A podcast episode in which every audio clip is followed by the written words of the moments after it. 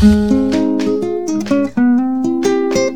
Fala empreendedor, mais uma segunda-feira e a gente está aqui de volta com o nosso podcast, aqui no nosso Boteco do Empreendedor e no nosso bate-papo semanal que eu gosto muito, gosto sempre de fazer. A gente vai falar sobre indicação. Bom, primeiro, se você chegou a esse podcast por meio do vídeo que a gente fez lá no nosso canal, que fala sobre o mesmo assunto, parabéns, esse podcast é uma continuação. Mas se você não chegou pelo vídeo do canal, assista, vale muito a pena. A gente está com uma parceria nova com o pessoal da Oli Produtora e o canal tá com cara nova, tá bem bacana. Tá sendo gravado, a gente tá gravando os vídeos lá no Lounge Bia, que também tá num novo local, então tem bastante novidade por lá.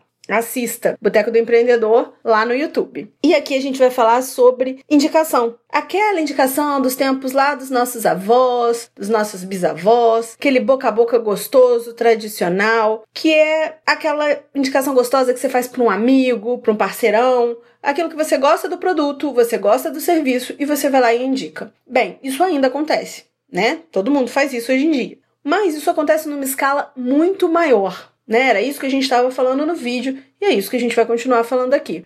Qual escala maior? Bom, a gente está falando do mundo globalizado, né? A gente está falando que quando eu vou, por exemplo, viajar, eu vou pesquisar os hotéis e depois eu vou entrar em sites como Reclame Aqui, no próprio Facebook, para saber qual a classificação dele, o que, que as pessoas estão falando sobre esse hotel, valor, se compensa, se tem um custo-benefício interessante, se é perto ou se é longe de, de locais que eu quero ir, se a cama é boa, se tem um bom serviço de, de atendimento, serviço de quarto, enfim, se é limpo, coisas assim. E antigamente, isso era muito mais provinciano, né? Meu avô, por exemplo, ele tinha um armazém. Eu fiz um texto falando da história do armazém do meu avô, tá lá no blog, é botecodoempreendedor.com, facinho de acessar, facinho de achar. E aí fala sobre esse armazém. O armazém do meu avô, poucos metros dele tinha um outro armazém, era o armazém do seu Heraldo.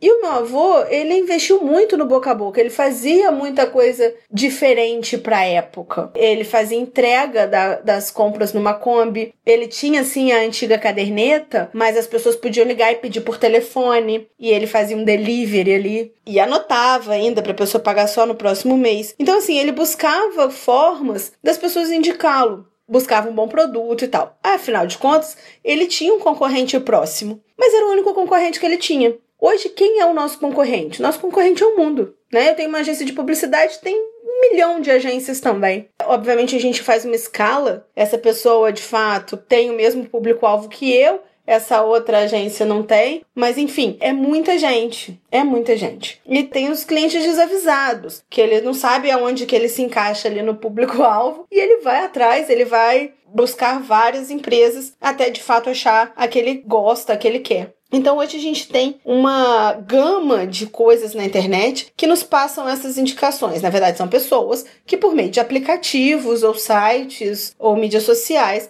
passam essas indicações pra gente. Mas o grande lance pra gente que é empreendedor é como que eu vou ser bem indicado nesses aplicativos, nessas mídias sociais, nesses lugares, né, no mundo virtual? Como boca a boca virtual vai funcionar para mim? Bem, eu tenho algumas dicas que eu dou lá no vídeo e vou repetir algumas aqui também. A primeira coisa que eu acho que a pessoa tem que fazer é fazer bem feito. Se você não fizer o seu serviço bem feito, não adianta que você não vai ter uma boa indicação, você vai ser apenas um fake. Se você tiver boas indicações, é porque você pediu para alguém fazer. Ou pessoas muito aquém de noção de, do, do seu produto de fato é que vão gostar e te classificar positivamente.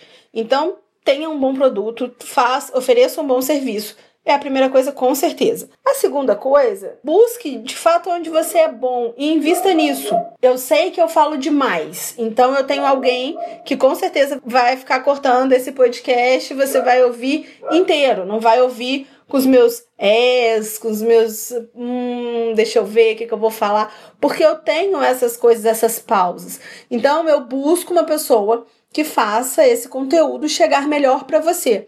Faça isso também. Busque parcerias para que o seu produto chegue melhor ao seu cliente ou da melhor forma possível naquele momento ao seu cliente. Busque, tenta aprender com os erros dos outros, eu acho que seria a minha segunda dica. Porque às vezes a gente, a gente vai errar sempre, né? Nós somos seres humanos, nós vamos errar. A empresa é comandada por pessoas e as pessoas vão errar. Então, primeiro, quando você errar e perceber o erro, peça desculpas e tente consertar para que o cliente não fique na mão. Primeiro ponto. E segundo é tenta aprender com o erro do outro também, porque às vezes aquele erro você não precisa cometer. A minha mãe sempre falava: ah, se todo mundo pular da ponte, você precisa pular. Não, mãe, eu não sou todo mundo. E a gente descobre isso quando a gente vai empreender, a gente entende essa célebre frase que a gente não é todo mundo. Então, aprenda com o erro dos outros. Busque nesses sites, no Reclame Aqui da Vida, no Facebook, Uber, Mercado Livre, o Elo 7, que é para quem gosta de quem faz artesanato. Busque nesses sites o que as pessoas estão reclamando nas marcas que são suas concorrentes. Porque se essa, se essa pessoa está reclamando isso na marca do outro,